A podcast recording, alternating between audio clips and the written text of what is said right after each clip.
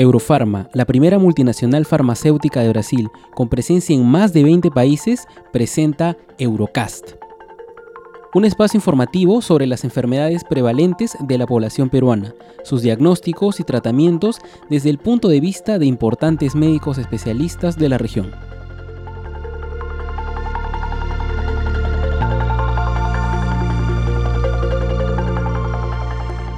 Reciban todos una cordial bienvenida a un nuevo episodio de Eurocast. En esta ocasión tenemos como invitado al doctor José Josán, médico y doctor en Administración de Empresas, director consultivo de Gestión, Liderazgo e Innovación en Salud de Centrum de la Pontificia Universidad Católica del Perú, speaker internacional de Medicina Biológicos y miembro de consejos consultivos y de la Academia. En el episodio de hoy, el doctor Josán nos hablará sobre bioequivalencia e intercambiabilidad en medicamentos. Escuchemos al doctor.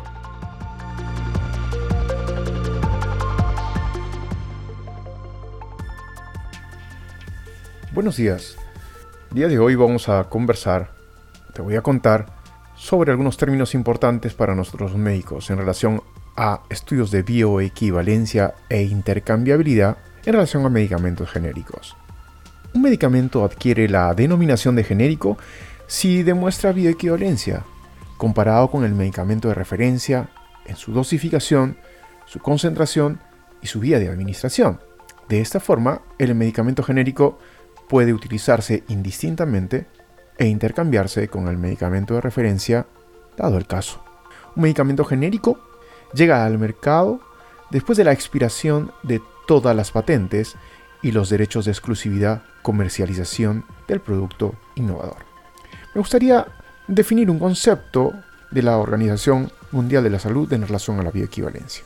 Se define como la ausencia de una diferencia significativa en la velocidad y en el grado de concentración que el ingrediente activo o la fracción activa en equivalentes farmacéuticos o genéricos se vuelven disponibles en el sitio de acción del fármaco cuando se administra a la misma dosis molar en condiciones similares en un estudio adecuadamente diseñado. Quiero comentarte sobre estos estudios de bioequivalencia. Son estudios clínicos comparativos entre el medicamento genérico y el medicamento de referencia.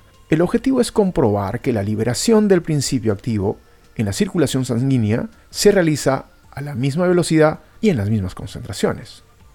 Debido a que el medicamento de referencia ya comprobó su seguridad y eficacia con los estudios clínicos realizados para la autorización de su comercialización, los estudios de bioequivalencia solo tienen que comparar y comprobar que el medicamento genérico logra casi los mismos niveles en sangre en el mismo tiempo.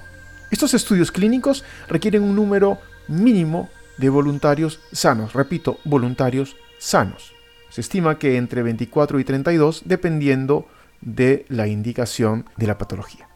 Algunos organismos reguladores, eh, como la FDA en Estados Unidos y EMA en Europa, han establecido requisitos específicos claramente en relación a bioequivalencia para las distintas formas de administración o de dosificación de un fármaco. Las agencias reguladoras de todos los países en realidad deberían seguir parámetros similares para evaluar cada versión genérica de un fármaco, de tal forma que si los estudios indican que el medicamento de referencia y la versión genérica son bioequivalentes, solo ahí se autorizaría su venta. Esto no pasa generalmente en nuestros países. Mediante estos estudios de bioequivalencia, se comprueba también que el medicamento genérico contiene la cantidad adecuada del principio activo y que su fabricación se ajusta a las normas de buenas prácticas de manufactura, y además se garantizaría que la versión genérica tenga características de tamaño, color y forma que se diferencian y deberían diferenciarse del producto de referencia. Muy bien, ahora hablemos de la curva de concentración versus el tiempo.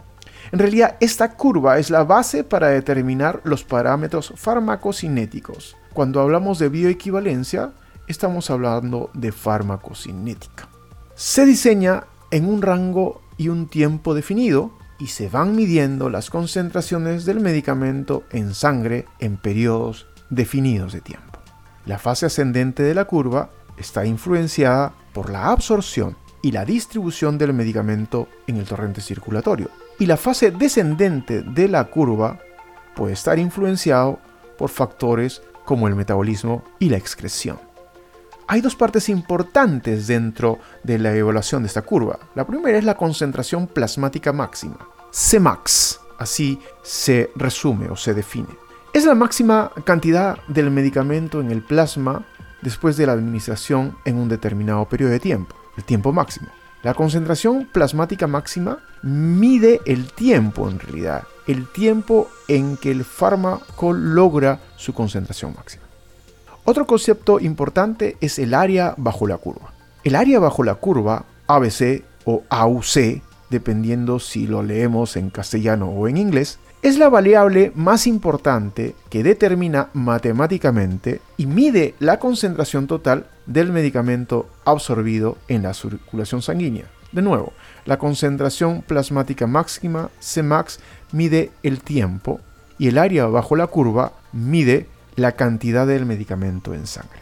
El área bajo la curva, junto al Cmax o concentración máxima, son los parámetros que, por ejemplo, la FDA utiliza para demostrar bioequivalencia. Según la FDA, la bioequivalencia se expresa cuando el área bajo la curva y la concentración máxima se superponen dentro de límites razonables. ¿Cuáles son estos? Entre el 85% y el 125% para medicamentos de rango terapéutico amplio y entre el 90 y 110% para medicamentos de rango terapéutico estrecho. El hecho de comprobar que un producto genérico es bioequivalente al medicamento de referencia tiene especial importancia porque implica que ambos productos pueden ser intercambiables. La bioequivalencia es muy importante en productos con rango terapéutico estrecho porque la dosis terapéutica es muy cercana a la dosis tóxica. Algunos ejemplos son la teofilina, la carbamazepina, la gentamicina, la digoxina. En el caso que exista mayor biodisponibilidad, se puede producir una sobredosificación con riesgo de presentar reacciones adversas o de intoxicación. Por otro lado, si un medicamento presenta menor biodisponibilidad, se produce una subdosificación, corriendo el riesgo de presentar falla terapéutica. ¿Cómo se hacen los estudios de bioequivalencia? En la mayoría de los casos es un ensayo clínico cruzado y con asignación aleatoria de dos secuencias de tratamiento, con dos periodos, y con administración de una dosis única de los fármacos en estudio en cada uno de los periodos. Esto es el diseño cruzado 2x2, así se llama. Los participantes del estudio clínico reciben los dos medicamentos estudiados, pero en diferente orden. Lo que se asigna aleatoriamente es el orden en que el voluntario recibirá el medicamento. Primero el medicamento de referencia, seguido del medicamento en evaluación. O primero el medicamento en evaluación, seguido del medicamento de referencia. En cada periodo del estudio se administra una dosis única de cada uno de los medicamentos, por lo general en ayunas. Entre cada administración de fármaco existe un periodo de lavado, en inglés se llama washout, y esta es una duración suficiente para permitir que se haya eliminado del organismo todo el fármaco y sus metabolismos antes de que se administre el segundo medicamento. El objetivo de este periodo de lavado o washout es eliminar la posibilidad de que existan efectos residuales de las formulaciones administradas y debe prolongarse durante un tiempo que como mínimo sea superior a 5 veces la vida media de eliminación de los fármacos en estudio. ¿Qué es lo que se mide? Como habíamos mencionado previamente, se mide el área bajo la curva y la concentración máxima, que estos son los parámetros primarios para evaluar la bioequivalencia. ¿Cómo se hacen y cómo se analizan los resultados? Pues generalmente el análisis de estos resultados se ve bajo estadísticas multivariadas, a partir de modelos generales lineales. Por ejemplo, el análisis de varianza multivariante, conocida como MOENOVA. Concluyendo, la intercambiabilidad entre medicamentos de referencia a genérico es una opción plausible si la bioequivalencia se vuelve evidente. Se ha demostrado. El índice terapéutico estrecho, la dosis crítica y los medicamentos altamente variables no se pueden intercambiar libremente, debido a que requieren un monitoreo clínico y de laboratorio más exhaustivo que otros.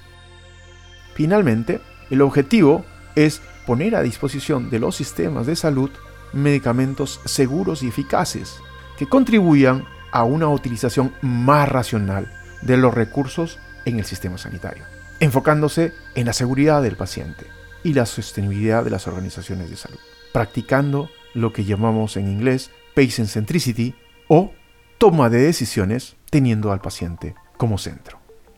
¿Qué es lo que sucede en nuestro país en relación a bioequivalencia o intercambiabilidad? Hay una normativa que regula la intercambiabilidad de medicamentos químicos genéricos, aprobado por Decreto Supremo número 024 del 2018. Esta normativa entró en vigencia el 16 de marzo del 2019 y las moléculas en las cuales es una obligación que demuestren intercambiabilidad se dividen en dos. Primero, los que a efecto de demostrar intercambiabilidad, lo dice esta norma, deben realizar estudios de bioequivalencia a los medicamentos monofármacos que contengan ciclosporina de 100 miligramos y micofenolato de sodio 360 miligramos, de liberación retardada. Y el otro acápite que dice la norma es, a efecto de demostrar intercambiabilidad, se debe realizar estudios in vitro para establecer equivalencia terapéutica de sólidos orales de liberación inmediata que contengan los siguientes. Lamivudina de 150 miligramos y 300 miligramos, sidobudina de 300 miligramos, sidobudina de 100 miligramos, lamivudina y sidobudina de 150 y 300 miligramos en una sola tableta y el diazepam de 10 miligramos tableta.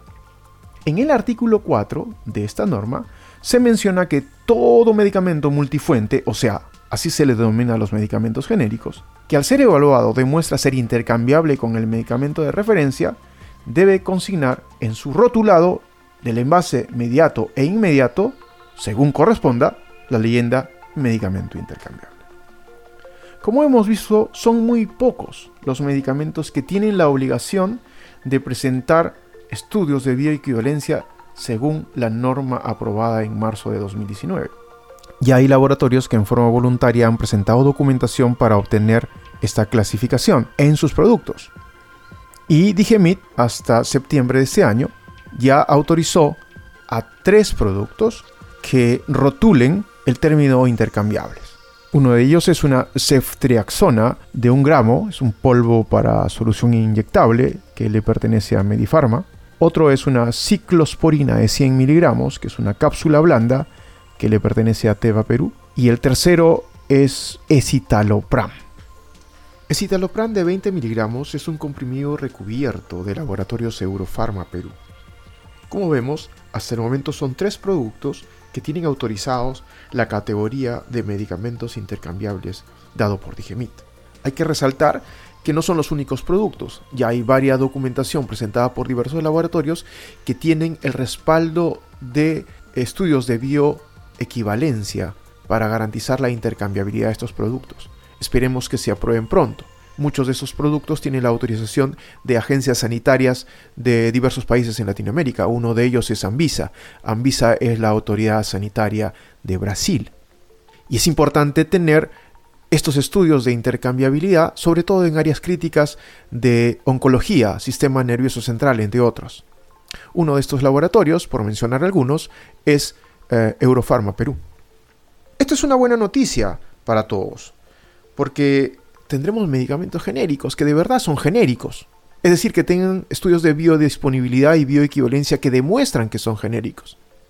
Esto nos da una garantía a los médicos para poder intercambiar y a los pacientes les da la seguridad que los efectos de estos medicamentos eh, intercambiables van a ser los mismos que los medicamentos innovadores. Así llegamos al final de este podcast. Muy contento por haber compartido esta información con ustedes y esperando que nos veamos muy pronto. Cuídense, la cosa no está muy bien allá afuera, mantengamos el alerta. Un abrazo y hasta pronto. Muchas gracias, doctor Josán, por la información científica brindada el día de hoy. En Eurofarma estamos comprometidos con el bienestar y la salud de nuestra población, así como con la educación médica continua. En próximos episodios seguiremos conversando sobre diferentes cuadros clínicos relevantes bajo la visión de destacados especialistas. Muchas gracias por su atención a Eurocast.